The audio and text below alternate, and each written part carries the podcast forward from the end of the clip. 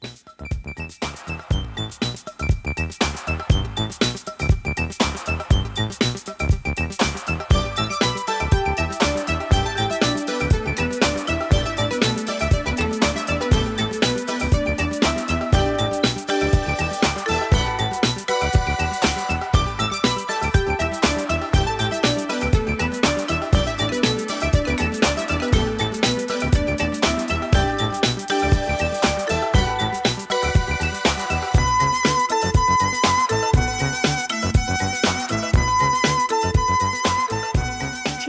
去看法！砰砰砰！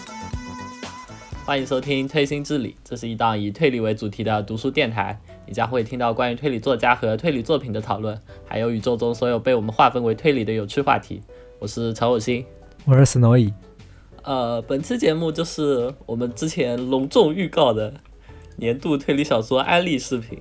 不过在开始安利之前，我觉得还是需要回顾一下今年的阅读状况，因为上一期吐槽视频的时候，可能只是简单的介绍了一下。对，呃，根据我的推理小说一滴血原则，去年我一共看了一百三十一本推理小说，嗯，其中主要是日系推理一百零六本，然后国推十八本，欧美的六本，还有一本是尼日利亚作者写的，叫《我的妹妹是连环杀手我的比例跟你差不多吧，也是差不多这种比例。欧美的很少很少，然后日系的占大多数。这个他这个非洲作家是什么鬼啊？没听说过。》。其实我也我也不知道啊，我我当时是看他那个封面和装帧特别好看，然哦后感觉名字又还行，然后我就然后我就买来了。哦，看之前不知道是什么非洲作家是吧？啊，对啊，我我只是单纯的觉得那个这个名字还有那个封面特别特别漂亮，结果发现根本不推理，就顶多有点悬疑，然后还很无聊。就属于那种推理部分只存在于标题上面是吧？对，好吧，我承认是是有一点偏科。今年的目标是多看一些欧美的推理吧。另外，我重新统计了一下，虽然说我打分很宽松，但其实只有二十四本是五星的，比例大概就是百分之十八的样子。然后四星和三星的书基本上都是对开对半开，都是五十本多一点点。另外只有四本是两星的。嗯，我今年想了也是要多看一些欧美的推理小说。这其实我之前看欧美的推理小说比例还挺高的，今年不知道为什么就一直在看日本的推理小说。但新的一年已经好几天了，虽然我嘴上说着想要多看点欧美，但身体确实很老实，还是在看日推。哦，今天我们录节目的时候已经过了大概十几天了，但是我一本书都没有看，非常惭愧。我我已经提前布局二零二三了，好吧？因为这个这个是提前定的，然后我就把二零二二年最后半个月的书都已看的书也算在二零二三年上，所以我其实已经看了好几本啦。太狡猾啦！提前布局，好吧？看我多光明正大，我说一本没看，我就是一本没看。哎呀，总的来说，去年的阅读体验还是很不错的，有接触到就是新的有趣的作家，也有遇到新奇的作品。今年看了不少新作家的作品是吧？之前一直没接触过，像今年发现了佐藤修然后还有呃，阿金川澄海，阿金川澄海的我都是今年开今年看的，就是我出了实体书之后，哦，对对就对，引进之后我才开始看的。然后《喜线堂有志》也是，哎，现在现在新本格推理书引进的速度好像还挺快的，有没有这种感觉？就只要那种火的书，对，对我看到它引进了，我就我就不太会去看了，我就会等等一段时间，等实体书出了再对看，对对，除非我很急，感觉现在我也有这个习惯。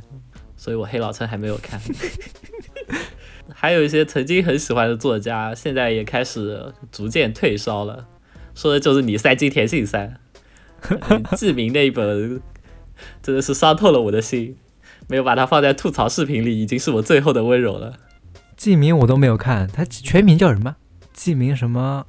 让我看一看，全名叫如记明，全名叫如记名蓟县之物。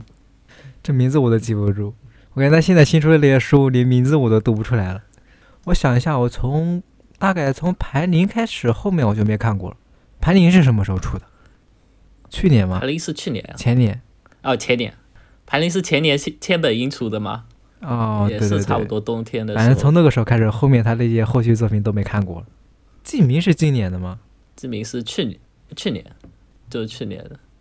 总结就是，当一个书吹什么不好，给你吹动机的时候，你就要预感到，就说明它别的地方可能真的没什么好吹了。你要有这样子的意感觉三年识。言信三产量真的太高了，这系列一直在写，看到后面我又没动力看了，写到后面太多了，我不想补了。我也只是惯性的看，所以就渐渐退烧了嘛。对我就是看完那个什么，我大概就从忧虑，然后潘尼的两本后面开始就退烧了。哎呀，对，推理小说家就是这样的生物了。出道之后的三作，无论什么作家都非常有趣，但是那之后大多数的场合都似乎渐渐不那么有趣，或者说渐渐无法被人理解。以上是西伟老师，西伟老师说的话，我深表赞同，好吧？总的来说，推理小说家就是那种一直维持自己风格的人，但是我们看推理小说的人就是喜欢喜新厌旧吧。这一期节目就来说一下我们今年新发现的一些作者或者新推荐的一些作品，然后我们列了一个 top 十吧。对，不过如果提到的作品我们已经出视频吹过了，或者我们俩的前十中有重复，那么就简单提一下就带过了。重点是那些我们没有提过的作品。我看了下，大概按了比例，我们提的大概有一半了，应该是有这种感觉。对啊，对我我的我的里面有可以说有六本都是我我们之前提过的。我这里面我推荐的其实好像不太多，对吧？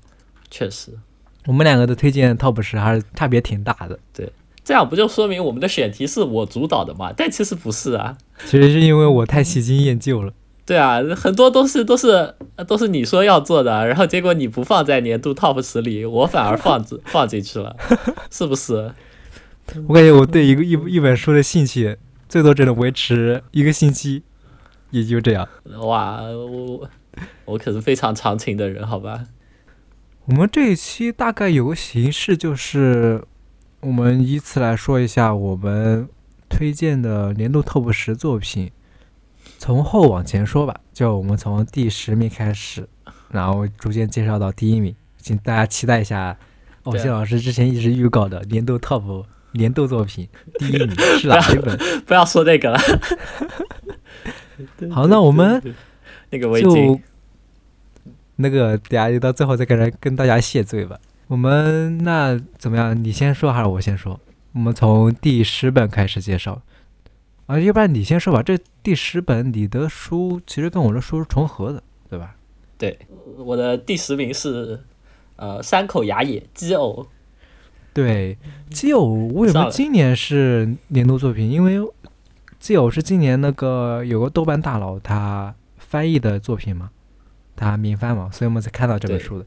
之前因为虽然这个书很有名，但是好像是太深邃了，看的那个名字和介绍来说就是这样的，所以看的人也不太多。就算那种就算是会日语的人，好像去看的人也不多，一直都是属于那种有名气，但是不太有讨论度的感觉，对吧？对我之前就知道啊，但是我但是我啊懒得去看，因对对对为看着就很玄妙，你知道吧？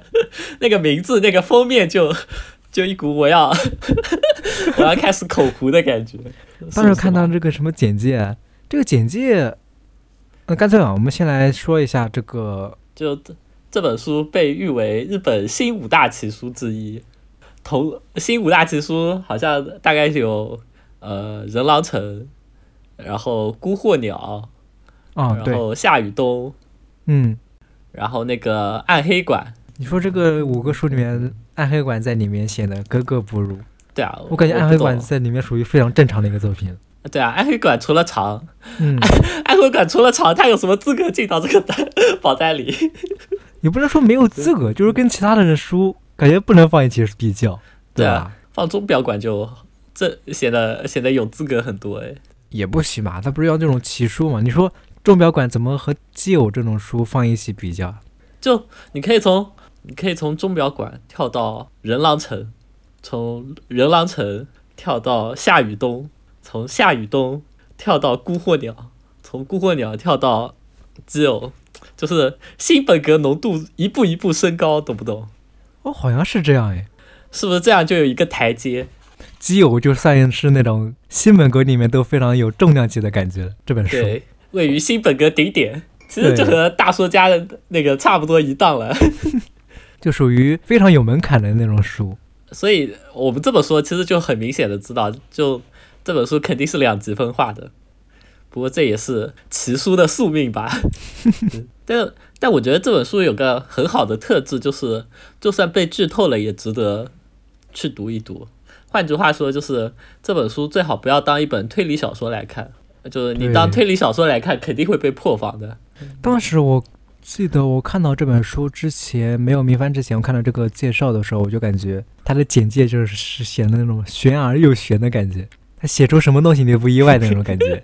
那我们先介绍一下这个大概的故事吧。哇，这个简介我都读不出口。呃。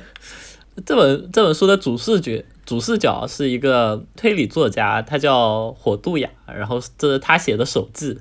他就在九幺幺九幺幺那天就看新闻，知道了发生了九幺幺这个事情。嗯，然后与此同时，与此同时，在日本的核电站也同时出现了爆炸事故。对，然后当时那个推理作家就刚好亲眼目睹了那个核电站的事故的过程。嗯。然后冥冥之中就感觉是不是有什么联系，就觉得很不安。这个世界都被巧合或者概率笼罩了。然后那个主人公晚上的时候，他又遇到了一个一个人叫福柱，然后那个人扔骰子，连续扔了四次六，特别概率特别小，很难以相信。然后第二天他又遇到了那个，就又遇到那个辅助，然后辅助在走在路上。被一个骰子型的招牌给砸死了。被砸死了之后，他是骰子的招牌就滚出来三个巨大的骰子，然后又都是三个六。对对对，就就概率特别小，特别玄妙。嗯，然后在那之后，那个作家的右眼就突然出现了某种疾病，然后他就一只眼睛看不见了，整个人就变得更加的。混沌就陷入一种不可名状的恐怖恐惧之中，就觉得冥冥之中一切都被算好了，这个世界可能是假的，就是那种感觉。对，刚开始这个氛围描写的就特别奇怪，不知道他到底是想是在梦境里面，还是在现实当生活当中，还是他一些幻想。对他其实整个书的前三分之二都是这个推理作家的手记，就都是这种玄之又玄的。那个他后来生病之后也遇到了一些人，然后说了一些奇怪的话，然后他到最后三分之一才出现一个密室，才出现死者。前三分之二都是以主人公手记的形式跟他讲述，就是他怎么从一个正常人变成一个 不正常人。对，因为他前三分之二一直在写那些遇到的不可思议事件，应该可以这样说。对，他就想获得解答，然后有些。就不停的问别人，或者说问别人他对这个事情是什么看法，或者怎么样子，别人就会从什么心理学啊，或者哲学啊，就各种各种角度跟他解释，或者说跟他说他自己的看法。对对对，所以我感觉当时看完就看到前面越看越懵，不知道他到底想写什么东西，但感觉他写的东西又很有吸引力吧，是这样说，很巧合的事件，你想到你想知道他到底是那种有人为的因素。还是他到底是这种巧合的感觉？然后他当时他在里面有很用了很多那种数学啊、物理的理论来想验证一下他出现的这些巧合的可能性是存在的，始终保持在一个玄妙，但是又可能给你一个合理解答的一个感觉。对我看之前其实就已经被剧透了，因为那个很因为那个梗其实很有名啊。诶，那我没被剧透过呀，那我说明运气不错，一直没被剧透过。我我被剧透了，但我看的时候，我其实就把它当恐怖小说来看。前面有一种克苏鲁神话的感觉，你知道吗？就整本书都名状着那种弥漫着那种不可名状的恐怖。然后主人公遭遇的事情与各种人的对话，就让他本来从一个正常人然后他的善值就慢慢开始往下掉。最开始只是感觉有点奇怪，然后开始变得恐惧，再然后就善值清零了，就变得瞻望，然后不停抑郁，就神神叨叨，就已经就已经失去理智了。你就我我就是这么看下来的嘛。其实还挺恐怖的，而且他那种恐怖不是就都是日常中的恐怖，因为他其实遇到的事情都是是一系列偶然的集合嘛，对吧？对就没有什么特别特别怪异或者特别恐怖的事情，但整体所有的叠加起来就会越来越可怕，越来越可怕。对，确实像你刚刚说的是，有一点点像那种克苏鲁的感觉。然后那个山口雅也，他写作的风格还是比较偏欧美的那边的文风，是吧？也不是文风，就是他那些。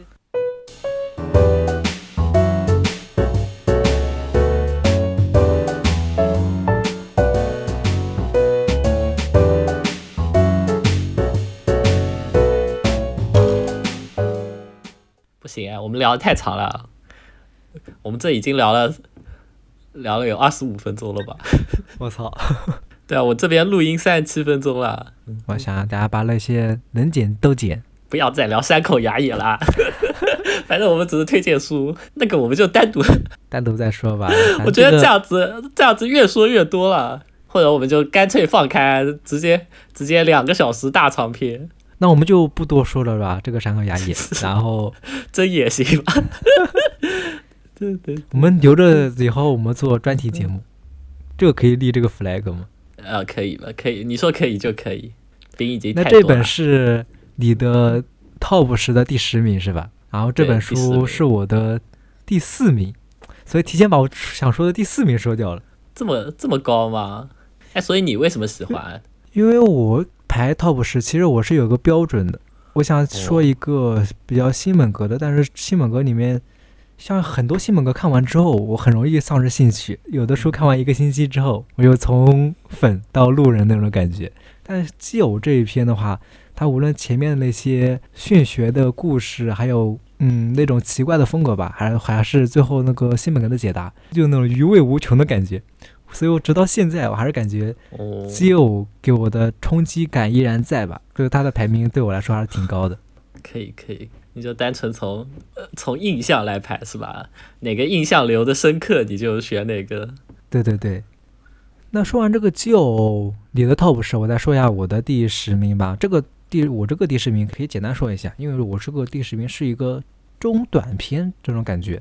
这本书就是书人僵尸给了个什么神秘大陆系列写的一个一本书嘛，就是那个给那个神秘大陆系列的目标就是什么给孩子的的推理，对吧？对，是小孩子也能看的推理。对对对，虽然是那种很非常本格迷面的感觉，但是其实大多数看完之后，你就会感觉其实不适合给孩子看那些什么《神秘大陆》系列很多书。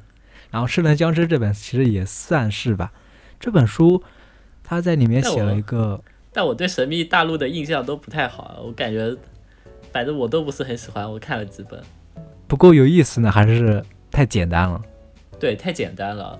我印象里我有看西泽宝彦的那个叫什么，两个变成两只，啊，两个变成两只了是叫个，这个名字。就应该对因为就是写给孩子嘛，所以不能写太复杂了，太复杂了有可能就是看不懂。然后我还看过那个《魔女消失的房间》，哦，就是那不是他写的吗？那个什么那个女作家嘛，那叫什么？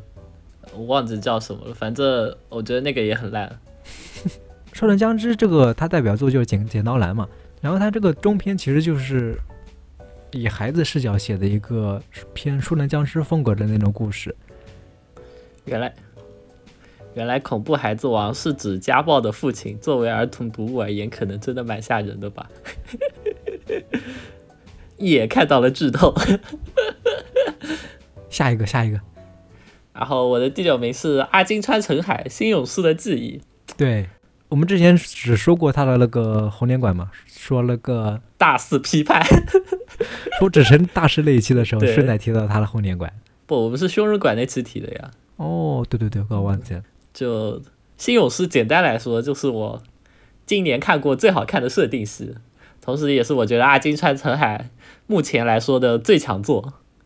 简单的来说，我觉得新勇士在我心目中就是设定系的一个最佳模板或者说优秀模板，嗯，它有简单易懂的设定，虽然简单，但是也能从读者忽略的那个盲点进行切入，然后开展推理。嗯，而且它的它的人物动机还有故事发展都是基于那个设定合理铺开的。对。其实我看《之前极山陈海》第一本看的就是《红领馆》，然后对他当时对他印象非常不好。然后你不是听你说的吗？你说《新勇士》你看完非常推荐，然后才去我才去看了一下，对啊，确实很不一样。新新勇士真的很好。嗯，对啊，很难想象这是同一个人写出来的，好吧？对对对，《红灵馆》一开始不是两个什么高中生侦探去一个密闭的山庄里面，其实很中二的风格。但不要提新勇士红莲馆了，不要提红莲馆了。但新勇士就完全不一样，是吧？新勇士他刚开始的故事就比较深邃，然后对，新勇士的有很强的设定感。新。勇士的设定就其实很简单，对对对，就是呃有有特殊能力的人可以通过水晶嗯。看到影像，嗯。那个影像里就是未来必定会发生的事情，然后水晶记录的影像就可以被提取出来，虽然没有声音，但是可以通过读唇语的方式解读，就是影像里的人在说什么话。然后后来在在一起杀人案现场发现了一块水晶，然后那个水晶中明确记录了嫌疑人开枪的影像，就可以说铁证如山。但在这种情况下，其实还存在另外的可能性。对，就它的设定和它的它的谜题都足够简单，可以让你一下子就懂，对然后就一下子带入到那个故事里。对，而且它的设定和谜题其实结合的很好，就像它这个可以预知到未来的一个影像和它这个水晶这个设定其实结合的非常巧妙吧，可以这样说。就它整个故事其实都是从这个设定衍生开来的，这一点就很好。对对对，所以这本书也是我应该也是我今年看的最好的一个设定系推理吧。虽然我它没有进我的年度 top 十，好吧？说明你看不起设定系，就 这么简单。没有没有没有，不要乱说，不要乱说。那那再说一下我的年度第九名吧。我的年度第九名就是《你的谜题由我解答二》，就是我们说纸神大师的那一期最推荐的一本书吧。然后是最推荐的，我们是都是对推荐那个短篇集的最后一个短篇嘛。这个就不再多说了吧。大家如果有兴趣的话，可以听我们那个纸城境界的那一期，有详细介绍。对，其实这本也在我的榜单上，嗯，这本是我的第五名。我年初看完的时候，觉得这本书应该锁定年度前三了，但是没想到没，想到，没想到后，没想到后面的竞争这么激烈。哦，说句题外话，其实我觉得，我觉得佐藤有哉说的对，这个世界还是太保守了，因为这本书是二一年出的嘛，嗯，然后他在二一年的本格榜上只只有第十一名，哎我，觉得，我觉得只能说明评委有偏见。我觉得二一年根本不可能有十本比他更本格的书。哎，那个二一年的冠军是谁啊？还能记得吗？黑牢城啊，黑老城啊，第一是黑老城，第二是泰斯卡特林波卡呀。怎么说呢？怎么说呢？在本格上，他们俩根本不能和这本比，好吧？虽然也是这样说，但你好真的好像超过他的这两个，我也好像不太服气的感觉。不单纯从本格或者单纯从推理的角度来说，哦，这样说确实，这个我也同意。对啊，所以我觉得，我觉得业界终究还是讲究出身和题材的。嗯，所以我真的很希望，如果你真的是一个爱推理的人，或者说你真的想体会那种推理或者逻辑的美感，可以试着放下心里对宅味的偏见，去看一下你的谜题由我解答，对，至少去看一下那个中篇。你说他把那个最后一个最后一案其实是一个法庭推理嘛？如果法庭上面不是这种媚宅角色，是不是分他的那个受众会更广一点？不过也不好说，对啊，有可能你看，写这个反而更没人看了。就像我。我出的这十几期里面，最想安利的就是 就是纸城大师，结果播放是最惨的，啊，多么心痛啊！没事，还有还有武成大师，对啊，啊，那那纸城还是比五成的要高一点的，但也没高多少。但我最想安利出去的就是这一本，但是结果播放就是最惨的，哎，都是泪。好心痛。下一本，下一本，第八名，我的第八名是北山猛邦月灯馆杀人事件。嗯，啊、这个就是北山老师今年的新作，虽然年初的时候我被冰冷的转校生迎头痛击，但后来看了《月灯馆》，我又对北山老师充满了信心。呃，当时我们那期节目里的评价，我觉得《月灯馆》就是成系列的精神续作，对，里面有十几年前北山老师写《进城》断头台城时候的锋芒，只不过它更加成熟了，可以更好的整合推理小说中的各种元素。嗯，说人话一点的话，就是更容易被接受了。对，我其实本来有点担心，就是北山老师最近几年那种童话风格的短篇写多了之后，还能不能写出当年成系列的那种长篇出来？现在看起来，我又可以相信北山老师了。他那个其实现在可以大概说一下，当时好像就怕剧透，我们只是简单说了几句吧。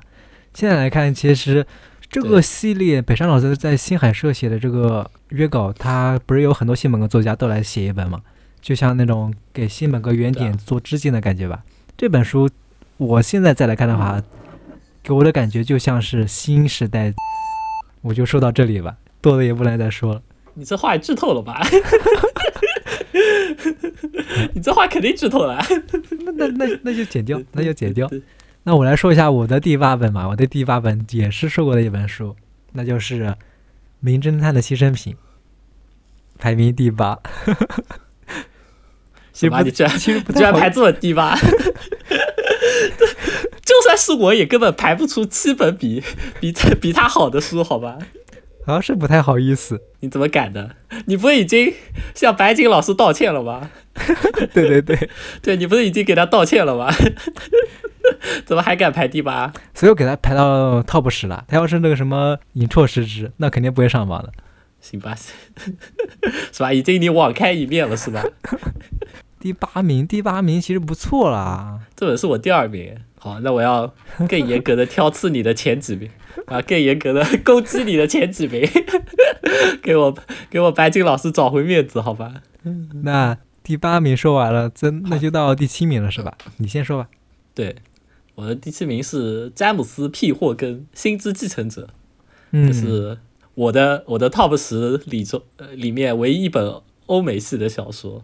虽然它其实是科幻小说啦，但里面我觉得他就是介绍谜题，然后主角们做出假设，寻找证据，然后推翻假设，再做假设，最后得出结论的过程，我觉得其实他非常推理。对，其实他那个谜面就是一句话介绍，而且他那个是属于宣传层面的一句话介绍，就是非常有推理感觉的一个谜面嘛。对，而且而且他这个谜面真的是我见过最宏大的一本。嗯，我反正我我自认为我没有见过比它谜面更宏大的了。我觉得我只要我只要念一下这个简介，应该就能勾起很多人的阅读兴趣了。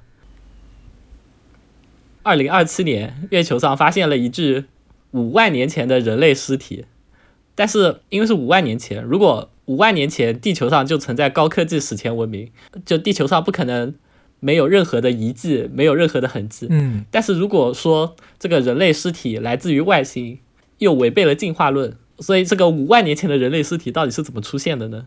这就是这本书的那个谜题，它一直就贯穿这本书，然后最后它真的给出了一个解答非常得体的，就它真的出了一个就是解释的非常得体的一个解答。嗯，就我看到最后，我甚至有一种燃起来的感觉，你知道吗？就感觉果然人类的人类的目的就是星辰大海，就是要开疆扩土，就那种感觉，你知道吗？那我是不是要去看一下？我都没看这本书。哦，但是但值得一提的是，就是《星之继承者》这个系列有三本书，然然后我之前那个介绍只是针对只针对他第一本，嗯因为看过整个系列的朋友给我的给我的评价就是这三本就是越来越差的水平越来越下滑那种感觉。然后因为第一本给我的印象太过美好，所以我就没有接下来继续看后面两本了。就我觉得他后面两本肯定也不会那么推理，他后面两本肯定就是一个正经的科幻冒险类的故事了，你知道吗？哦，我很怕后面就变成那种什么与星球大战之类的，那我就呃打破了我对第一本的美好 美好印象，这样子就不行了。变成了海伯利安。对，这样多不好。嗯，对。那我有时间我可以去看一下第一本。其实这本我都没看过。对啊，第一本真第一本真的超好看。然后我的第七名，我的第七名又是一个介绍过的作品，就是佐藤鸠的 QJKJQ。在我们佐藤鸠专题的时候，第一本介绍的就是这本书。我还是不能接受，你你甚至不放泰斯卡特里博卡，你只放 QJKJQ，我要举报你好吧？我就是这么主观的推理读者，而且你还已经退烧了好吧？你看。太子卡特里布卡就是战神，就是战神二零一八刚开始世界观，那我不能给他什么年度奖项，不能像游戏圈不能像游戏那样给他一个年度奖项，我要等他后面系列再出完的时候整体评价，好吧？我觉得我觉得不会有系列了，我觉得就是一本完的故事，出系列就会很拉。嗯，我大胆预测。我我看到好像是有新闻在写第二本，佐藤鸠的访谈，真假？有啊。哦。我不管了，我已经看完佐藤就三本了。按照西尾老师的话说，他后面就要逐渐、逐渐让我、逐渐让我失去兴趣，无法理解了。他不一样，他这都是什么出道失败过了一次了，现在再来写，已经是什么复仇成功了，完全不是一个路线了，好吧？干嘛回锅肉就可以有六本是吧？对，他不是那种什么天才作家掏空了自己的点子那种类型，是吧？它不一样。行吧，行吧。嗯，然后 Q J K J Q，我这里。简单推荐一下，就是我来想一下，其实我看书的时候，其实挺喜欢那种对自己期待不符的作品。哦，确实，我也会，就一边一边看一边预测走向。对，然后后来走向和自己想的不太一样，并且比比自己想的还要好的时候，对对对，就会特别惊喜。就像刚才说的那个什么，你的谜，你的谜题要我解答，前可以说前一本半都是那种。媚宅世界观里面那些日常推理，但到最后写一个很严肃的法庭推理，所以到最后我还蛮喜欢的最后的一个短片。然后在《名侦探牺牲品》也是这样，就一个猎奇作家写的一个不猎奇、非常本格又非常优秀的一个作品，就我就非常喜欢这种作品，和我自己的期待不一样。确实，嗯，原来你不是乱排的啊？对，就是不是乱排，我都是有一定的。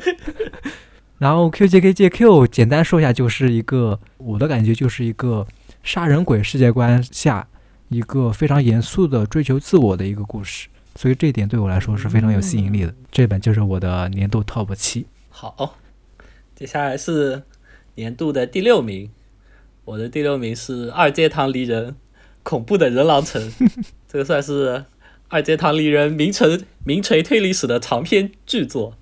呃，毕竟地位摆在那里。对，你看偶像老师这个 top 六一定是非常有含金量的。上一期才说过什么自己绝对不会看《阿基塔离人》的本来，但现在这一本已经 top 六了，是吧？对啊，但是我客我很客观的，不像你把白金老师排第八名，一点都不客观，好吧？纯主观排名。我这个认真思索过的。那你说，你就说，你认真思索了什么？就想想那些被被离人哥消耗掉的墨水。被消耗掉的稿纸，还有编辑校对的付出和汗水，再想想自己看完四本书所花费的时间，就一边痛骂离人灌水，一边又被最后的轨迹震惊的样子。我觉得《人狼是人狼城》这本书就像千岛湖，虽然有很多水，但在水面上还是有很多值得看的东西的。有没有觉得这个比喻很妙？好吧，可以可以。说明对你还是爱着狼城的，但是不爱阿基汤离人。对，确实就是这样。啊，那这一本其实我们在那个阿基汤离人专题里面有详细的介绍，如果大家想听一下我们详细介绍，就可以去听一下那一期。对，然后我来说一下我的第六名。第六名，我的第六名就是国产推理无仿的一本武侠推理作品《明海花》。其实这本我今年才看到，我是其实也我之前也没想到，因为我其实之前一直是喜欢看那种国产的武侠推理作品。《明海花》这本不知道为什么一直放到今年在看，但是看完之后我就感觉之前看到那些大家关于它的评价果然不是吹的，非常优秀的一本武侠推理小说。然后因为看完这本书，我非常推荐又非常有想说的点吧，所以到时候我肯定会出一期关于。武侠推理的一个介绍入门节目吧，所以请大家期待一下。哎，这本我还没看完，所以他他就整一本都在讲那个不可能犯罪的事情嘛，就没有没有那种就是穿插着很多别的那种支线的那种感觉吗？嗯，他这本书里面那个不可能犯罪的占比还是比较大的，或者说，你可以想象一下从头，到尾基本上就是在破案。对对对，你可以想象一下卡尔那些作品，他写的那些哥特风格背景的那些作品，你说他能是哥特作品吗？还是他哥特那些恐怖悬疑部分占主要吗哦？还是诡计占主要？所以他这个《梅海花》这本书也是这种类型，哦就是不可能犯罪作为故事发展的一个主导吧，可以这样说。我看到现在就感觉他文笔很好。对对对，我看他，嗯，我看他后记写的是他写这本书非常认真，什么写几句就要仔细的校对，然后掂量要怎么思考那些文笔。所以看起来会有一点累，嗯，就就会觉得他文字用的非常认真，对，其实有这种感觉嗯，就感觉每一句话都是经过推敲过的那我就不想。用那种吊儿郎当的、吊儿郎当、一目十行的态度，然后我我也看得很认真，然后然后结果就会很累，就看得特别慢。你古龙看所以我还多了，没看完。你就是古龙看多了。古龙古龙一行的，基本上一行就就那么半行，好吧，然后就回车了，看起来真的很快。看起来非常轻松，是是不？是吧？他来了，句号嗯，换一行，他也来了，句号。古龙很少有完整的一行，好吧？是不是？嗯，所以这本书我就这样简单说一下吧，大家可以期待下一，也不是下一期，大家可以期待我武侠推们应该理。在不久的后未来嗯就会有一期关于武侠推理的专题。对，提前预告一下，我觉得它的优点就是在武侠和推理这两者之间，反而是不可能犯罪占主导。那我们就再往上提名，第五名呃，我的第五名是你的谜题由我解答二。嗯，其实这个名字主要就是给第二本最后那个全员说谎的中对，那。跟我一样。我我真觉得这这个就是日常推理里的天花板级别的谜面和逻辑，没有进前三，或者说没有拿第一，只是单纯的因为今年的竞争太激烈 竞争了。太激烈了，确实这样说确实很准确。它不是什么顶尖的日常推理，但是是日常推理里面轨迹和逻辑演绎的部分最精彩的那一批作品里面了。对，所以快给我去看。那说完这个，你的谜题由我解答，我就来说我的第五名推荐吧。你的谜题由我解答，我的刚才评价不就是那种，就是那种媚宅作品里面精巧的轨迹和逻辑演绎作品嘛？那我要介绍的这本嗯书就是《战地厨师》。其实这本书出了有几年了，不算是新书了。然后这本书我对它的评价就是战场上的日常推理，就和刚才那个校园日常推理就完全相反，不太一样，对吧？可以说是完全相反。对，毕竟战争是很紧张，但是它又是战争中的日常推理，对，所以这种反差感种微妙的反差。，所以这种反差感就是当时我吸引我看这本书的原因吧。对我来说，这本书有趣的地方就是它的背景非常有意思。这本书的背景就是二战的一个背景，男主角就是一个普通的美国士兵。他这个这本书其实是分为大概五个短篇合成的一个短篇集。它的背景像第一个日常推理的一个背景，就是男主在诺曼底登陆，但他是作为一个美国方面的士兵，美国当时是有那种空降师嘛，所以他们就是属于那种直接空降到哦诺曼底深处，就是德军后方那种感觉，所以背景是比较那种激烈的战场风格。但是，但是这本书有一个比较有趣的点，就是男主他就是男主他虽然是一个士兵，但是他并不是一个什么战斗兵啊，或者是什么需要激烈战斗的一个士兵，他是一个炊事兵，所以他平常一直都是处于战线的后方，在进行一些后勤工作。所以反而会有一些关于日常推理的一些部分吧。所以他这种在战场上面的日常推理，我看的时候就给我给一种感觉，就是那种战场上面的侦探游戏的感觉。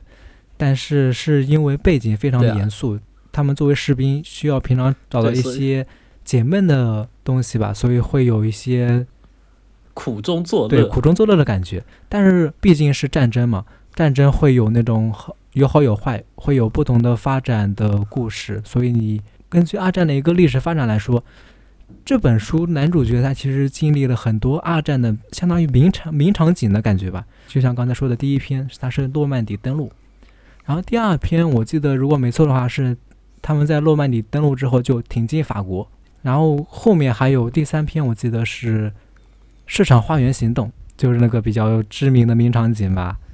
这个背景就比较严肃了。嗯之后就是一步步深入德国，它的背景又变得越发的严肃，故事从日常推理逐渐演化成那种风格，反而是逐渐从日常推理里面脱离出来，更加贴近战争故事的一个小说。毕竟这本书宣传的是一个日常推理，但是又和战场这种残酷的描写有一种对立冲突的感觉，所以到后面的一些发展也蛮有趣的。大家如果对这种二战背景的战场上的推理故事比较有兴趣的话，可以看一下这本书。而且最后的 最后肯定很治愈，这个肯定是治愈向的，对吧？我就算不看过，肯定也也知道啊。你看，残酷有了，就智慧或者小聪明有了，接下来应该就是温情。对对对，好吧，你你可以这样期待。然后大家如果想看的话，可以看一下这本书。好，然后是第四名，嗯，第四名，我的第四名是佐藤鸠，《命运操纵者泰斯卡特里波卡》，这是佐藤鸠去年的直木奖获奖作品。嗯，我的评价是惊惊心动魄的犯罪小说，摆脱了霓虹人常见的小思维、小格局，用格国际化的大格局视野，再填充以大量丰富详实的细节，对，而且里面很多内容都是为故事的主旨服务的，所以看的时候不会觉得冗长或者烦躁。再加上那种极致极致的暴力带来的画面张力，总之看完之后超爽的。对，然后关于故事的解读，我们在之前的节目里做了分析，嗯我感觉我自己说的还挺好的，大家去听听那两期节目，然后夸我一下。那两期节目也属于那种播放量很少，大家都没有兴趣。就是你，估计佐藤就还不够火。就是你做完就脱粉的，就是你做完就脱粉佐藤鸠的水平，好吧？哦，我说一下，其实不是脱粉，这本书不是没排到我这个年度 top 十吗？我觉得，我觉得主要原因就是我其实现在不把它放到那个推理作品里面比较，因为我感觉它和那些推理作品比较不好比较吧。它还他的风格还不是比较独特的，对吧？哦，确实，那毕竟我是用一滴血原则的，好吧？所以我的评价标准跟你不一样。这本书对我来说算是论外吧，哦，你你就觉得它不算推理作品是吧？可以这样说吧，就对我来说可以这样说。所所以你就没有排榜单里。对但我其实我其实有两个标准，一个是最宽泛的一滴血标准，还有一个是很严格的本格本格推理标准。但是我如果用那个那个标准，我觉得很多好的书我都排不进去，因为我真我真觉得它都不算推理，你知道吧？哦，哦，那我来说一下我的第四名。我这第四名刚才不是说过了吗？你的第十名就是我的第四名。啊，就只有是吧？那行啊，那终于开始进入前三了，是吧？然后我的年度 Top 三是早百令四元馆事件，在在十二月以前一直是我今年的 Top One 哈，就今年的最推荐书，嗯，而且四元馆那期节目也是我们电台播放量最高的，说明人人都爱四元馆。我觉得我们那期电台也比较客观分析了四元馆的优缺点，可能有些人看完之后会感觉被整蛊了，但是我觉得喜欢的人应该也能充分的体会到它的有趣之处在哪里。嗯，总体来说，我们的意思就是说，如果你对传统的那种暴风雪山庄形式有点腻味了吧，或者厌烦的话，可以看一下这本书，会有意想不到的乐趣点，应该就是这样。对，没错。我的第三名就是一本英文推理短篇集吧，译名应该可以说是《妈妈侦探》，噔噔，今也是今年看到的有名番嘛，人翻译了啊，对吧？对之前是的，其实这个短篇集里面之前有部分的作品，其实我之前是看过的，因为它的作者詹姆斯亚菲算是出道比较早，是那种天才少年的感觉吧。他最有名的事迹就是在那个什么奎因的 EQ MM 杂志里面一的一炮而红，就是他的一个出道作就有一个令人惊艳的轨迹吧，也算是某种轨迹的原型。我记得如果没错的话是那个电梯轨迹，所以这个作者之前我还是知道的。他这个短篇集里面也有有些短篇，在一些杂志里面或者之前豆瓣的名番里面也能看到。然后今年看到了他这个短篇集所有的作品集合的一个名番的，就专门去看了这本书，感觉也是非常不错的一个短推理短篇集。这个短篇集怎么说呢？上上期圣诞专题的时候，不是说了那个马普尔小姐的短篇集《死亡草》嘛？对，然后这本书其实和《死亡草》的风格有点像。詹姆斯亚菲他有一个代表的做侦探，就是以一个刑侦队长的妈妈作为侦探的一个短短篇故事，一直是在那个 EQMM 杂志里面连载的。然后这本书的主题其实和马博尔小姐那个短篇集有点像，就是意思也是一个围炉谈话。然后他的妈妈根据他的在警局任职的一个儿子说出了一个。根据他们正在侦办的一些刑事案件吧，然后根据这样他的说的故事，给他进行一个推理，其实和阿加莎的那个马宝小姐是有点类似的，但是毕竟我可以我觉得可以这样说吧，詹姆斯亚菲毕竟是一个男作家嘛，所以他和阿加莎的风格还不太一样。先说他这个侦探形象吧，这个侦探形象其实和马普尔小姐有点类似，马普尔小姐她的那种招牌的推理的。形式不就是喜欢引用什么啊？我自己的村子里面有某个某个角色，对，和案件做成一个类比。然后他这个妈妈侦探的形象其实和马普尔小姐差不多，他也喜欢用什么自己的亲戚啊，或者自己的朋友那种怪亲戚、怪朋友。他会用亲戚的形象来。来做分析，来做心理分析。对对对，就是这种感觉。就他可能聊着聊着，突然就跟你说一个很奇怪的什么家常的东西，你也不知道为什么，然后但又和那个案件有有关系，然后你就觉得特别，就真真有一种我跟我妈聊天的那种感觉，你知道然后他感觉语言比马普尔小姐更犀利一点，因为和自己儿子来讨论嘛。然后除了这个人物以外，他这个故事的轨迹更加的重要吧？就相比马宝小姐的一些短篇集，这个詹姆斯亚菲他是比较传统的那种不可能犯罪，或者是一些嗯喜欢制造一些像红鲱鱼这个形容，是不是只有在说那些什么黄金时代的作品里面会用的？我现感觉现在说这些什么新本格作品不会用这个什么名词了。这个现在。不都用在那个诡辩里吗？还是那个什么逻辑谬误里？对，就那个什么红，是不是？我感觉就很传统的这种形容吧。他这个，他这本书里面那些短片，就是那种很传统的那种推理短片，而且里面有一些很经典的推理短片，大家有可能都看过。如果大家想看那种很经典的欧美式的黄金时代、黄金时代的那种推理的，嗯。而且轨迹非常优秀的话，可以去看这本书，而且它的整体水平还挺高的。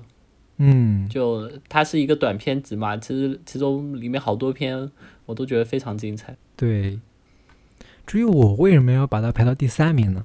因为我其实有的时候就是非常喜欢看那种黄金时代的作品。我看完一些新本格作品之后，就会拿这种老作品来找到一些阅读体验。因为连续看新本格作品的话，就会感觉，就感觉自己自己的精神也不太正常，感觉阈值会被提高。但是你看这种经典作品的话，就会一种找到那种下一版的舒适感。对我也会，我我会换着看，就嗯，一段时间新本格看多了，就会看一些更老一点的，就是本格作品，对，或者去看点社会派。总之，如果大家想看一些经典的本格推理短片，其实大家可以搜索一下关于詹姆斯·亚菲的一些推理短片，可以搜索到他那些经典的代表作还是蛮不错的，推荐大家看一下。然后接下来是年度 Top Two，我的话是白井智之《名侦探的牺牲品》。从正经的推理角度来说，这本书应该是今年的最佳。白井老师上岸的决心恐怖如斯。而且也拿下了今年本格榜的第一名。关于这本书的具体介绍和感想，我们在之前的电台中已经详细讨论过了，对，这里就不做赘述了。而且现在网上应该也已经能找到翻译了，我觉得感兴趣的小伙伴千万不要错过。这本书我们当时那期节目说的应该是比较详细。那到我的第二名推荐，我的第二名推荐怎么说？分量最大是吧？现在影响力最大的一本书，对，去年在日推获奖最多嘛。和刚才说的那个泰斯卡特的布卡，被我评为二零二一年二分天下的两本书其中之一，《黑牢城》。那为什么另一份天下都不在榜单里？为什么另一本就被开除？他是 开除推理级了？他已经是论外了，好吧？而且我喜欢的他的点不是推理的点，所以我不想把他排到这个榜单里面。哦，合理。嗯，反正都能圆，都能圆。黑牢城这个书，其实我们之前有过要说单独一个期出一期单独节目的计划，是吧？对啊，至于为什么还没做这期单独节目呢？是因为我还没有看，是因为我还没有看。我我在某天晚上打开来看了几看了几十页之后，就陷入了昏迷，之后就再也没有打开过。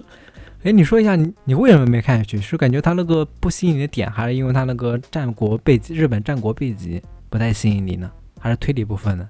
我好像刚看到了，我好像刚看到了谜面，但是还没有看到解答。其实嗯，战国背景我我稍微知道一点，就嗯我我大我大致是知道的，就那个角色是个是个什么样的身份，我也能大致理解。我当嗯时的看法是，我觉得他就是因为他最开始他有很多背景介绍，就是我虽然懂一点，但是我并不想非常，我并不想通过看黑牢城让我更懂，所以那个背景介绍我我就一知半解，我就稀里糊涂看下去了，对。然后我就越看越昏迷，这本书越看越想睡觉。对对对，这本书其实就是因为这个，它的其实是有一点入门门槛的，或者说，如果你想看这本书获得一个比较好的体验的话，你至少需要对战国历史稍微有一点理解。因为它这本书，我举个例子来说，就像假如假如你看单独看三国里面的，我想一下，三国里面哪个战役跟这个稍微有点类似？啊，就我之前看了，你就理解为诸葛亮出使吴国，然后在吴国什么舌战群儒，然后谈联合的时候，顺便帮当地老百姓解决一点案子，就那种感觉对对对，就类似于这种感觉。如果你只看到这个剧情的话，你可能不能不太能理解他的目的是什么啊，或者他之前的一个角色和他之前和他面对的一个势力的背景。如果你不太知道这些背景的话，可能会丧失一些阅读的乐趣吧。或者就像如果以那种科幻小说作为例子的话，就像假如你只看《流浪地球》，这个《流浪地球》不是刘慈欣一个小说改编的一个电影的一个片段嘛？电影就按照那个小说的片段来改编的嘛。所以如果你只看过这个电影的话，其实也能看懂，而且故事也蛮精彩的。但如果你看过这个小说的话，对前因后果有一定了解，应该就会感觉更有意思。所以大概是这种感觉。对，我记得当时刚看《黑牢城》的时候，好多人就在说什么战国历史，但是除去这个战国历史的部分的话，它里面毕竟是米泽穗信嘛，它里面推理的部分其实也是有一定的分量的。看这部分其实也可以，因为这本书我觉得主要乐趣就是在于米泽穗信不光是在这本书里面写了一些日常推理的谜题吧，他还根据日本战国真实历史做出了一些自己的理解，啊和一些自己合理化的想象，哦嗯，不是那种出格的想象，嗯而是一些对细节的补足吧。我知道，我知道。哎呀，我还是相信米泽生信的。嗯我没看《黑牢城》是我的问题，不是黑牢城的问题，好吧？这本书之所以能排到我的年度第二，就是因为他米泽虽信，我觉得他写作已经达到一种炉火纯青，对炉火纯青的感觉了。你说之前的那种折断的龙骨，他在那个什么历史考究部分和他的那些设定部分，然后和他的那个推理部分结合的不太那么不是那么好的话，那这本的话，我觉得他已经完全规避了这个问题。反正你的评价就是靠记忆，哪个记得清楚哪个就排前面。对对对，我已经看穿了。因为《黑牢城》的版权已经被国内出版社买下来了，而且我之前看，预计就是今年五六月份的时候就可以，就是简中就会出版了。对，所以到时候我们趁着书出版的时候再具体聊一聊，给我一点看书的时间。好好好，如果年度只给一个五星的话，我就会给黑老陈。我相信，我也相信米泽穗信的。提前提前预定二零二三年年度 TOP 十，好吧，给一个位置给黑老陈。那我们就到我们的年度第一名推荐，噔噔噔噔噔噔，接下来就是万众期待的年度 TOP 一。我的推荐是野崎货，影阿布丽塔和二，这其实是两本书。你说会不会有人听到野崎或者两个字，然后就点右上角这个叉，关闭节目？呃，首先要跟大家道个歉，在嗯，一个多月前就夸下海口，说自己的年度 top 一多么震撼人心，嗯导致后面一直有人问 top 一到底是什么，感觉像是在吊大家胃口。后东尼斯密马塞，最后发现其实是一本电波作。老实说，拿它和《名侦探的牺牲品》做比较的话，可能一百个人里面只有两个人会选它，一个是我，一个是灰兔。但灰兔是变态，他的他的喜好不能作为参考。但是我确实是发自真心的，就是在我的心里，他就是去年阅读里无可争议的第一名。从从读完之后到现在，我都没有找到相似的代替品。就我现在念的这些话，我都带着那种失落和怀念的感情，因为我我知道我接下来的阅读生涯里可能都不会有类似的体验，你知道吗？太吹了。当然，这是非常私人的夸赞。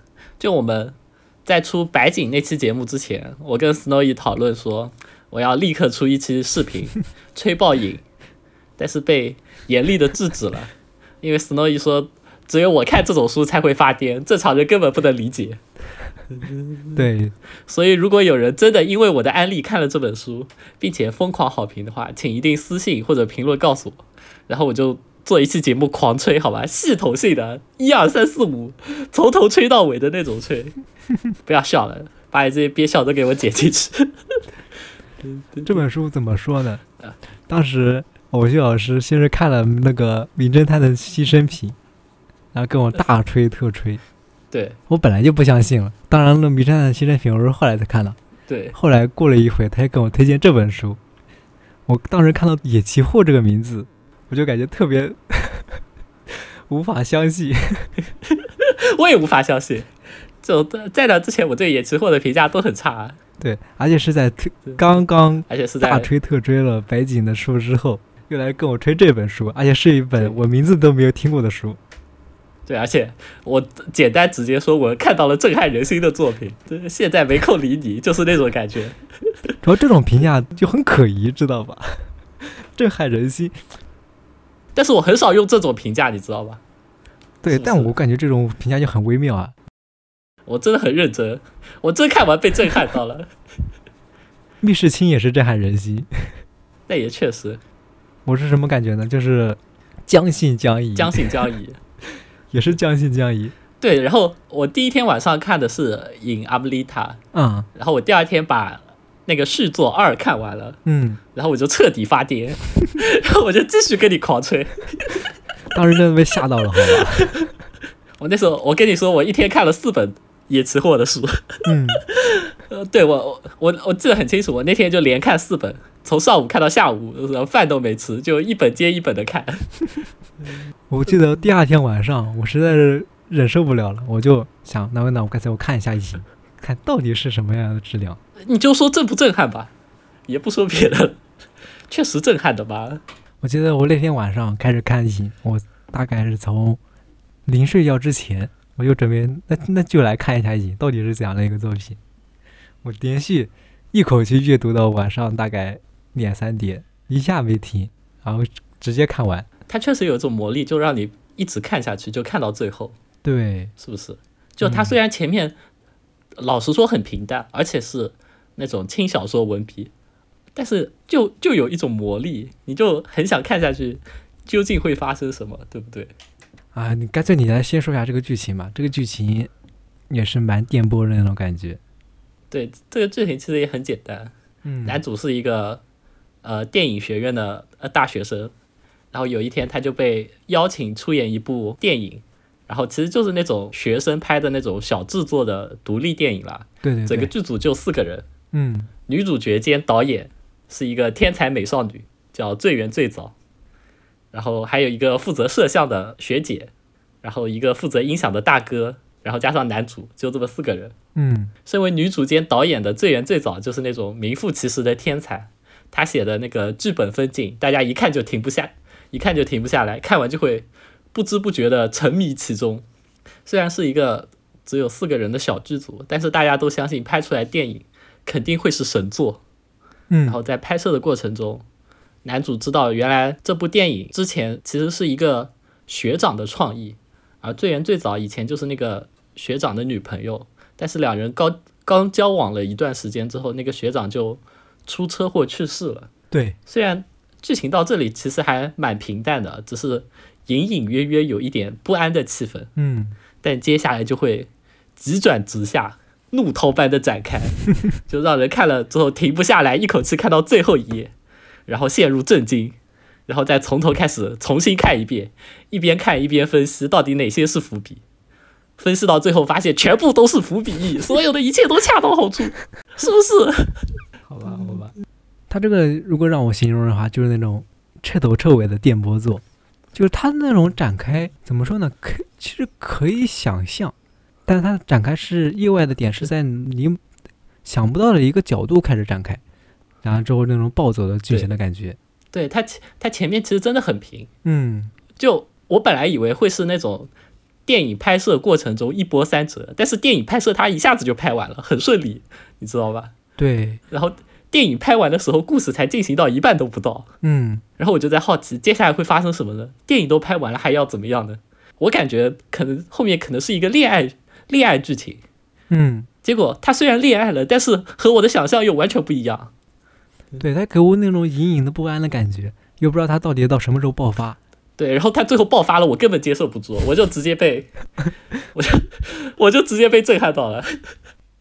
我就我看这个小说的那天晚上，所有的情绪变化，我到现在都记得，就就真的特别美好，你知道吧？然后至于至于二，就就这本书的名字就叫二，是引阿布丽塔的续作，对，就严格意严格意义上来说，这个系列有五本，有五本书，每一本的故事都是相对独立的，然后主角也各不相同。然后二这本书是刚才说的那五本书的综合续作，就这五本书里出现的人物都会在二里，呃登场。但是二这本书的主角还是引阿梅丽塔里的这个主角，就是天才导演最原最早。对，然后他的故事线也还是那个导演召集人马拍摄电影的故事。其实看完《影阿姆丽塔》之后，呃，紧接着看二其实就可以了。但如果你看完第一本之后觉得非常有趣，也可以把系列的五本全部看完之后再看二，就这两者会有不同的阅读体验。但是总的来说，其实是不太影响你欣赏那个剧情的。哎呀，我觉得大家看完那个，如果有真的有人想去看的话，看完那个影，大家就可以放弃了。真的对上电波的话，不需要我们推荐，你也会是像偶星老师这种对你就会去，你就会去看剩下四本，这就就有一种毒性。哦。你之前说什么概率啊？嗯，看完这本书大概喜欢人的概率是多少来着？我觉得一百个里面大概就两个人会喜欢吧。我也只有 我我我感觉你的样样本量取得太少了，你只是碰正好碰到一个喜欢这本书的人而已。如果是一万个人里面，你可能也是这两个人。因为我看完之后推荐了很多人去看，我在群里疯狂发病，就就极力鼓动所有看到我发言的人去看这本书。我自己知道，起码有六七个人就是看看完了《阿布丽塔》和二，嗯，然后最后最后和我一样发病的就只有灰兔，就是我们推理群的群主。但灰兔是个变态，他的喜好证明了我也是个变态，所以我不能承认。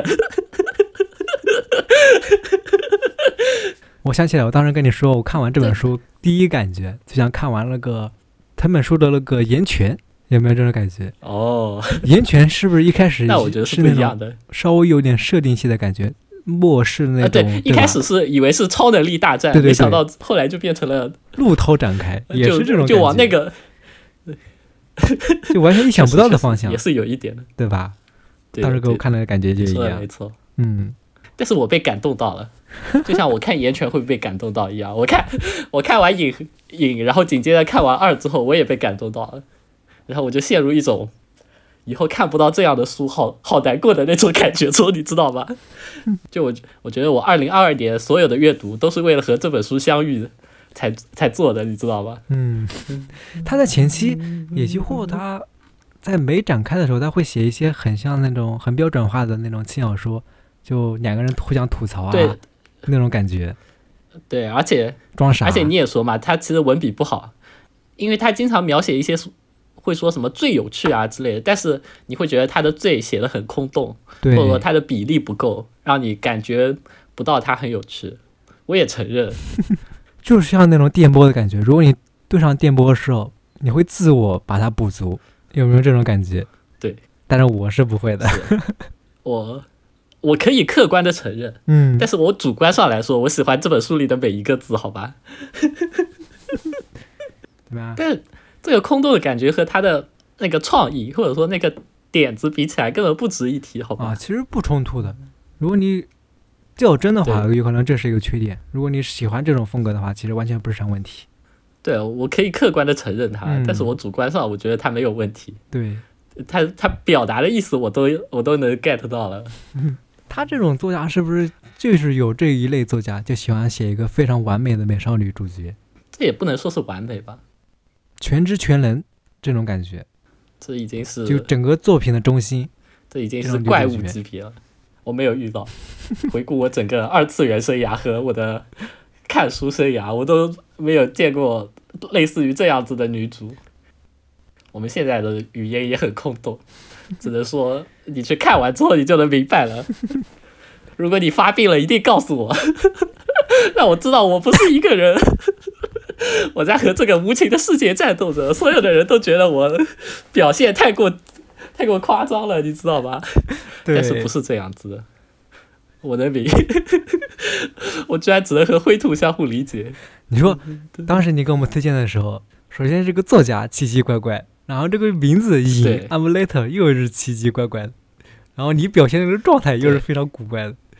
喜欢的这个只有一个人喜欢这本书，也是灰兔，所以大家就抱着很谨慎的态度。大家就抱着很谨慎的态度，不敢看。啊，但是啊，在中立客观的也有几个人看完之后，就他们就跟你差不多吧，就是。能体会到我为什么喜欢，但是他们就不喜欢，然后他们就能很客观的说出这本书的缺点有一二三，但是但我也能承认那个缺点一二三，嗯，但我觉得那个优点已经爆杀所有的缺点，所以我不在乎。我现在觉得野崎货就是天才。这野崎户这个作家，现在最知名的应该就是那个正解的卡多是吧？对的，就怎么说？我承认他是个天才，嗯，但他可能不太擅长写动画的剧本，对，他可能就适合写小说。他的作品风格就是这样子，他就是会把他的脑洞扩张，嗯，然后在脑洞扩张的途中，他前面就会特别平淡。对，我觉得他自己应该也是知道的，他前面会特别平淡，然后他后面会会像次元一样的展开，就是就几何倍的展开。嗯，他这一章给你。一个小意外，然后是一个大意外，然后就是一个超级超级巨大巨大的意外，然后你就爆炸了，就是这种感觉。它甚至不是一个线性的爆炸，它是那种指数级别的爆炸，就会特别爽。如果你喜欢的话，但这种形式我感觉它的缺点也就是这种形式拍电影，对这种形式拍动画就会很失败，就很不行。嗯，所以正解正解的卡多最后就烂尾的特别严重。因为你在最后最后两集抖出了特别特别特别多的设定出来，观众根本不能理解。他这个设定非常有想象力，非常有爆炸力，但是它底下缺少一些实质性的东西的填充，然后就会显得有些空洞。这东西你写在小说里面可以的，你可以写那种段落性的跳跃感觉，但你要是拍成电影或者什么电视剧。动画，对你拍成你你拍成动画的话，你必须要有画面来配合。对，但你这个东西太抽象了，可能画面跟不上，嗯，然后导致就全部垮掉了，你就不能一下子跳上去。所以我还觉得它适合写小说。那我我这两天不是在看《电锯人》嘛？啊，意外暴露，我现在才看《电锯人》。《电锯人》他漫画，你有没有感觉他漫画其实有的时候是情节是非常跳跃的？对对，所以我。昨天我又看了一下那个动画的那个《电锯人》动画嘛，不是好多人评价他那个《电锯人》动画不太好嘛，就说他什么就很无聊，对，节奏有点慢呐，很无聊，有很多没有意义的转场啊，什么东西，很细致的动作。是，但是我感觉如果《电锯人》想做成动画，那又只有这样。如果他像那种漫画那种非常有跳跃性的情节，其实做成动画其实是不行的。哦，因为动画一定要有一些地方是。平时的过渡，啊，不能像漫画那种，你一页一个分镜，就一个故事出来了。就像我也不可能想象岩泉的动画，对岩泉能不能动画一样嗯，动画化一样，我觉得岩泉动画化肯定是失败的，对，所以我感觉野崎货这个 就差不多是他这本书这种感觉也是这种。感觉。对对对，我觉得它的缺点也就这个感觉。如果你对上那种电波，它的每一个思维的跳跃，还有那种脑洞的展开，都能对上你的电波的话，你会非常喜欢。我不管，我就是喜欢，求求你们去看吧，求求你们去看吧，砰砰砰，还有什么？到你了，到你了，直接收尾了。哦，我的第一名是吧？我要轰动你死命吧塞。我的第一名其实是空缺的。对，你也你也给我道歉，你也给我道歉，好吧？我感觉我比你更过分对啊，快点解释一下空缺的空缺的理由，啊！或者你为什么不把黑牢城提上去？因为我实在找不出一个我年度最推荐的一本书。应该怎么说呢？黑牢城优秀是优秀，但是还是有一些我觉得不太好的点，就比如说它推理但不够震撼人心是吧？也不是震撼没有被震撼到是吧？就没有那种我无脑推荐的书。我其实我这种无脑推荐的书很少很少。黑牢城它在推理部分还是有一些欠缺的话，所以我不敢不太敢说向所有人无脑推荐，一定要看这本书。黑道城其实也是有一点缺点的吧。那我明知道你肯定不是无脑推荐的书，但是我就是要向全世界广播，我就是要让全世界都去看这本书。然后这个空缺的这个地方，其实我还可以说一下，其实这个和我自己有一点关系啊。我是属于那种不太长情的推理读者，就那种让我很长时间常常回味的那种推理小说，其实基本上是没有的。很我很容易对那种推理小说退烧。然后之前我一直很推崇武神王太郎啊，他的也是我感觉每一本都是嗯，惊世绝伦的妙作佳作。但我现在感觉也就是做完节目之后你都退烧了吗？对，就这感觉。对啊，做完节目之后感觉我比你粉五成粉的多多了，好吧？对对对，然后之前那个佐藤鸠其实也是这样，当时做完节目说了三本书本本都是精品，但现在感觉 现在感觉你已经粉转路了。现在是年度第七名之前还跟我，QJKJQ，，对，之前还跟我说，就是他那个爆炸般的处理，什么有翻译了，快去看。然后现在已经只字不提了，是不是你？就是你吧？就是我，我承认了。啊，其实我可以在这里说一下，我之前在今天刚录节目之前，群里面那个苦功老他不是说了吗？我们有个群友，他说喜欢看推理的有读者很多就是像那种渣男的感觉，就像你疯狂迷恋完一个作品之后，你会退烧，就会去找一个下一个作品来这种感觉。我不会，我会永远记住，我会永远记住心里的美好，好吧？对我试图找过一些代餐，后来我意识到不可能再有了，这个就是奇迹，好吧？就一期一会，你知道吗？那我那我就完全不会这样，对，我就退烧的特别快。那你会觉得就是两本好书带给你的体验都是一样的吗？它就会就后一本会覆盖掉前一本吗？嗯，不太会吧？两本书都会慢慢退烧。哦，但对我来说，就这两本书的体验是不一样的，我就能很明显的区分出来，或者说我就它就是两个两个记忆，嗯，它就不会覆盖或者叠加，对我来说就都是都是很宝贵的。就我就算遇到第三本、第四本、第三十万本，我还是能记住最开始的第一本、第二本那种印象的。我是这样子的人，我感觉我就像那种追求 就记更快、更高、更强那种感觉。得最新的那一集。对对对。哦，但是这样就这样的话就很容易喜新厌旧吧，因为你之前的书你已经看过了，你已经对它有一个基本的预期和评价了，所以你就想看一些不太一样的。嗯，就我来说是这样的，所以我最近这一两年看新本格作品特别多。其实我之前看新本格作品是不多，但就是想尝试一些新的类型，所以才最近一两年看新本格作品非常多吧。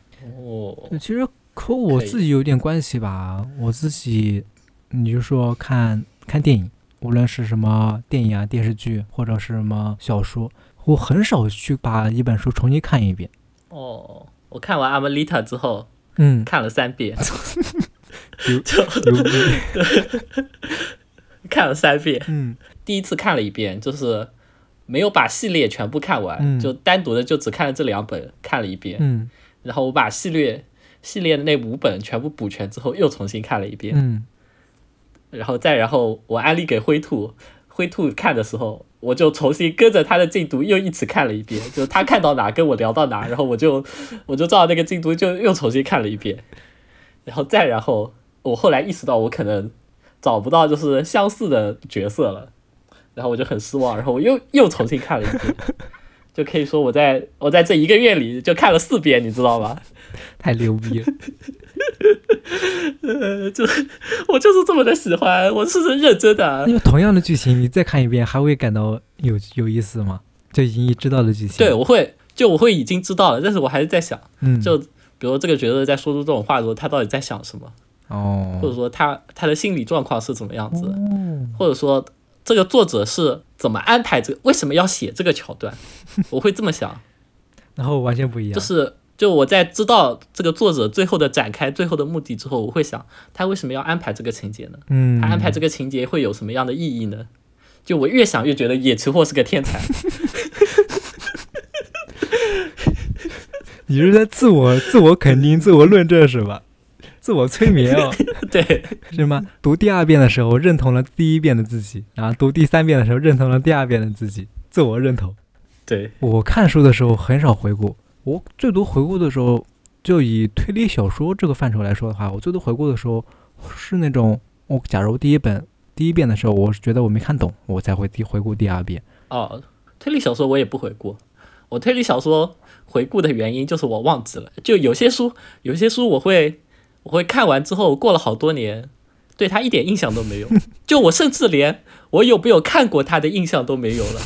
岛田有一本书，嗯我在高中时候看了一遍，嗯，前几年看到他，我就我忘记了我到底有没有看过他，然后我然后我买，然后我买了一本回来看，看着看着，然后记忆苏醒了。然后，然后我就想起来我看过，然后那个解答我都看过。最搞笑的是，我后来在书柜里我又翻出了一本它，这这我我买都买过。我操，跟我想的一模一样。但是我在想你会不会书架里面再找了一本同样的书？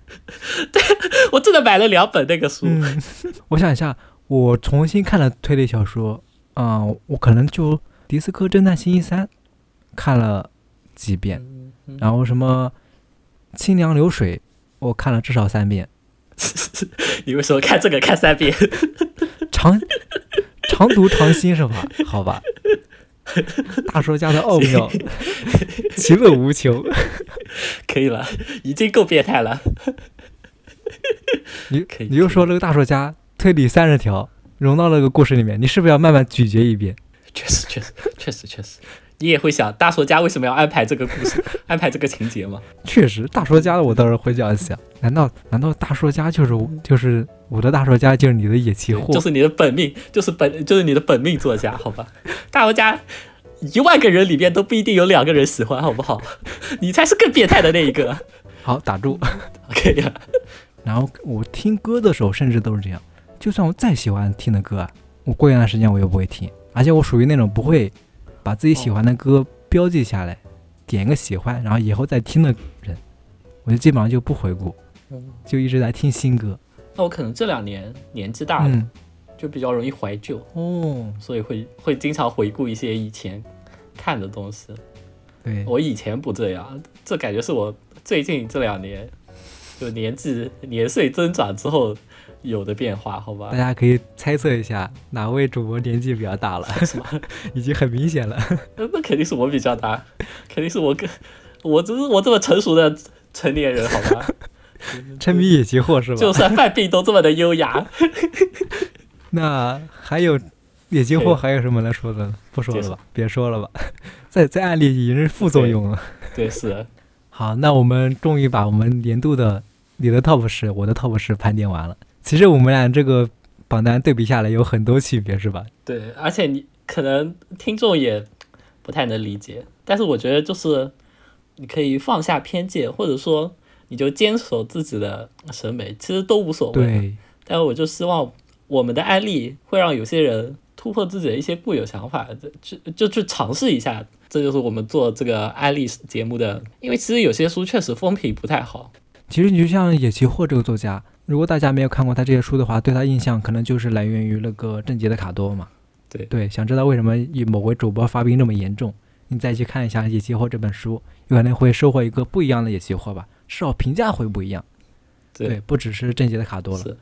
那好，那这个环节结束，我们其实后面还有一个环节，就是对二零二三年有一个什么期望吧。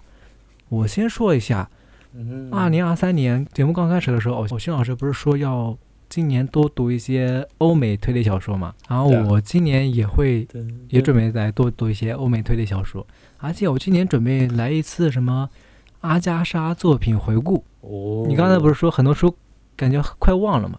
阿加莎有些作品我真的嗯快忘记做剧情了。哎，你说那个无人生还，你现在还能记得剧情吗？不能啊？对吧？所以我准备今年来一个什么阿加莎系列长跑，阿加莎马拉松。哦，对，我那个阿加莎克里斯蒂阅读攻略已经到手了，哦准备照着这个顺序读。因为老实说，我与其说是忘了，呃倒不如说我其实看了就就没多少。我我忏悔，我有罪。然后除了欧美这个，日本这边我感觉今年最期待的应该就是《临时行人》的双子馆吧。他不是今年要在什么哪个地方连载吗？蛮期待的对，边追连载边吐槽。我觉得，我觉得他不行，我我就预测他，我大胆预测他不行。推理 UP 主就要敢于下判断，好吧？我之前看的那个推特，不是已经把那个什么主要人物名字都列出来了吗？至少不是什么天竺鼠车车馆，好吧？对，哦，我比较期待那个，嗯、就是那个比流子的第四本。哦，对，金春老师说今年应该能出，我比较期待这个。然后还有还有早版早版令 AI 侦探的第四本，哦就那个 VR 浮空馆。现在好像已经在连载了，是吧？我好像都看到第一章的转帖了。对我比较期待这两个，嗯，可以。而且我感觉我应该还有挺多，我觉得我应该还能遇到很多就是新的作家。嗯，好，那说完这个新作品的展望，还有我们后关于我们新的一年的节目 flag，对。这其实已经有很多了啊。我们说完我们各自的年度 top 十，仔细一数，你看我已经有很多饼了，比如说武侠推理的饼，嗯。黑牢城的饼，对。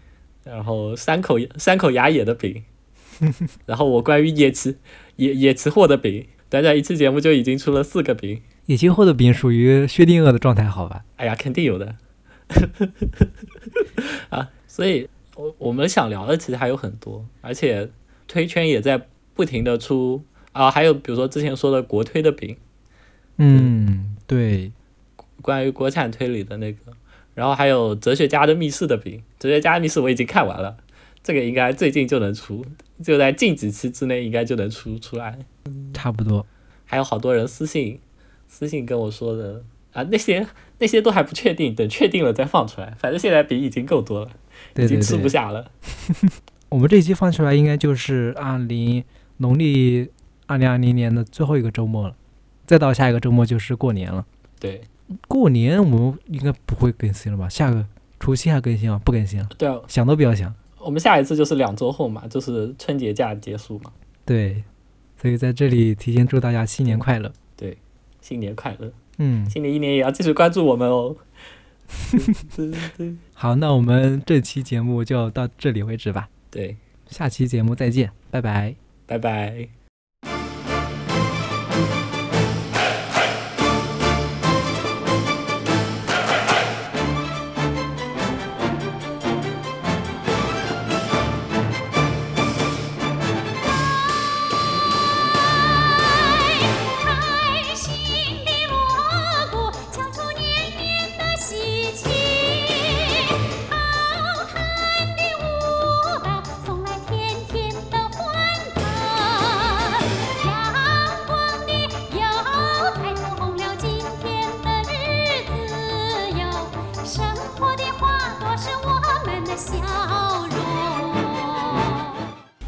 这个山口雅也之前，你看《街友》之前，你看过他的书吗？我看过啊，嗯，这是那个活尸活尸之死，是是，哎呀，那个生死之死，他那个呃两个翻译两个版本的翻译嘛，一个是活活尸之死，然后一个是生尸之死。我靠，我也说不出来。对，真的很难念吧？对对对对对，生绕口生生生师之死。